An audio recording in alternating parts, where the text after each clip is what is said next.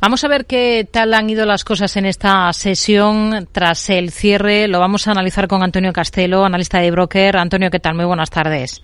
Hola Rocío, buenas tardes. Tono positivo, alzas generalizadas a la espera de ese dato de IPC mañana de Estados Unidos y con datos aquí en Europa, al menos previsiones de crecimiento algo más optimistas por parte de Bruselas. Mm, sí, es así. Eh, bueno, los mercados la verdad es que están con ganas de, seguir subiendo. Esto es una, es una evidencia. Eh, yo personalmente sigo pensando que hay, que muchos problemas de fondo que todavía están sin resolver y que no tiene quizás mucho sentido ver que los principales índices europeos están ahora mismo eh, cotizando por encima de cómo estábamos apenas hace un año cuando empezaba la, guerra en Ucrania pues como si se hubiera borrado, digamos, todo lo que hemos eh, tenido por el centro de subidas de tipos, e inflación disparada, etcétera. Pero bueno, el mercado es así, hay que respetarle. Entonces, sin duda, el dato al que hay que prestar atención esta semana, eh, porque de ese dato va a depender en buena parte de lo que hagan los, mercados financieros en los próximos días, es el, IPC eh, que se publicará mañana en en, Estados Unidos. Vamos a tener otras referencias macro que van a carecer de importancia para bolsas y, y bonos. Como sabes, la inflación americana cede sistemáticamente desde julio del año pasado y ya la FED en su última reunión pues atrevió a reconocer que, estamos en una etapa eh, claramente de vuelta en cuanto a la bajada de, los precios. Eh, para el dato de mañana, pues bueno, las previsiones son que salga un 6,2 desde un 6,5 anterior, que la subyacente se sitúe en 5,5. Eh, con la idea de que alcancemos el entorno de final de año con crecimientos en torno al 5%, quizás el 4%, y esto se equilibraría con los tipos de interés de referencia en el 5,25 y em, quizás eh, podríamos hablar de que a final de año de, terminar en Estados Unidos unos tipos de interés reales positivos por primera vez en mucho tiempo. ¿no? En cuanto a las previsiones de crecimiento de la Unión Europea que decías, me parece indicar que finalmente las principales economías de la eurozona van a evitar siquiera la recesión técnica Rica como te decía al principio, esto sin duda se trata de, buenas noticias, eh, generadas sobre todo por una evolución muy benigna de la climatología que ha provocado fuertes caídas en el precio de gas natural en, Europa y, bueno, pues eh, aunque ya te digo que, creo que seguimos eh, con una situación de fondo un poco cogida con alfileres, pues la verdad es que los mercados siguen con ganas de, seguir avanzando. Hmm. Si miramos a, a, valores, ¿sería una buena opción la portuguesa TAS para IAG a través de Iberia si falla la alternativa de Europa? Bueno, eso es un rumor que aparece y desaparece de forma recurrente en los, en los mercados, ¿no? Como siempre, este tipo de operaciones pues depende de los precios y las condiciones en los que se plantea esa operación. Yo creo que, que IAG tiene muy claro que la primera, la primera alternativa es eh, Air Europa, ¿no?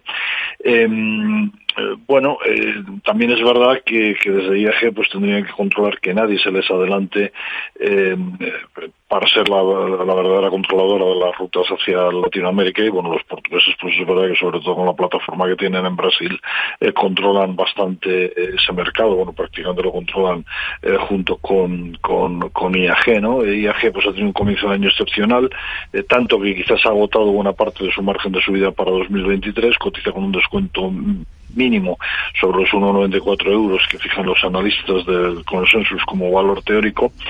Eh, y, y, bueno, pues eh, yo creo que la operación de integración de Europa es algo que, de alguna manera, aunque se sigue retrasando mucho en el tiempo, ya está asumida por el mercado, pero no sabemos cómo el mercado recibiría un movimiento de, integración con la portuguesa, eh, sobre todo, como te decía al principio, dependiendo del precio y de las condiciones. Hmm.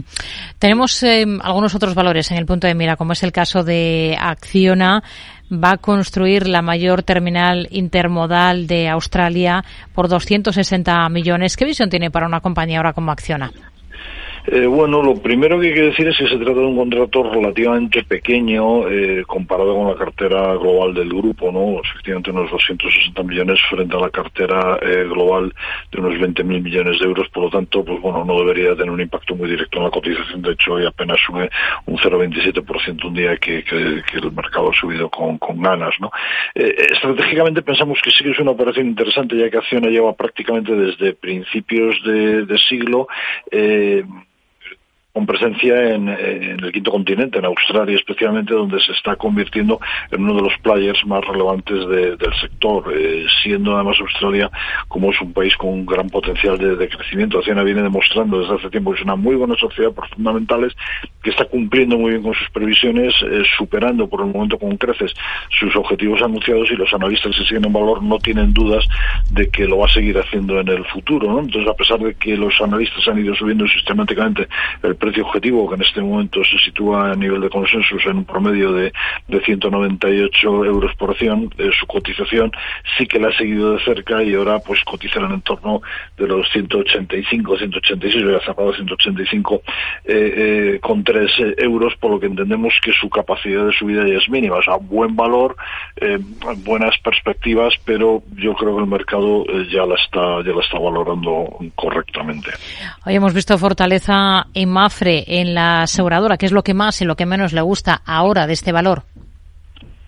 Bueno, pues quizás hoy es el bueno es el valor que más ha subido hoy en el, en el selectivo, un 4,44%. Quizás, eh, como te decía, su cotización hoy ha recogido los buenos resultados publicados el viernes, que bueno, pues como viernes eh, tuvimos una sesión de fondo, digamos, bastante bastante flojita, eh, no, no, no, se reflejaron de, forma inmediata, ¿no? Un interesante crecimiento de las primas, gracias sobre todo a la evolución del tipo de cambio euro-dólar, o la percepción del dólar, y, de las divisas también en América Latina, especialmente en en Brasil y quizás lo que más hay que vigilar es que mm, se observan unos márgenes pues mucho más eh, ajustados, ¿no? Como en otras compañías de seguros globales el problema sigue estando en el sector autos, donde la inflación ha hecho disparar los costes, no pudiéndose trasladar al cliente final eh, en un buen número de casos este aumento de, costes para mantener un poco esa cartera de, de, clientes. Decir que es una compañía que tiene un buen nivel de solvencia, bastante diversificado su negocio eh, y que a los actuales niveles de precios muestra unos atractivos eh, múltiplos de, valoración, una buena rentabilidad por dividendo. Eh, precio objetivo se sitúa en 2,15 euros por acción, un descuento de aproximadamente del 9% respecto a, los niveles eh, actuales. ¿no? Quizás ahora mismo Mafre es la compañía de las tres aseguradoras que cotizan la bolsa española la que presenta un mejor aspecto. ¿no? pero bueno, tampoco nos termina de, entusiasmar eh, demasiado. Tendría que mejorar mucho sus cifras realmente para que decidamos eh, recomendarla abiertamente. Antonio Castelo, analista de Broker, gracias. Buenas tardes. Gracias a vosotros, Rocío, y bueno, pues terminéis eh, hoy el día de la radio, que haya sido muy feliz y, bueno, dar las gracias, como siempre, por la oportunidad que nos dais de, de, participar en este medio tan, tan maravilloso. Gracias, Antonio. Muy buenas tardes.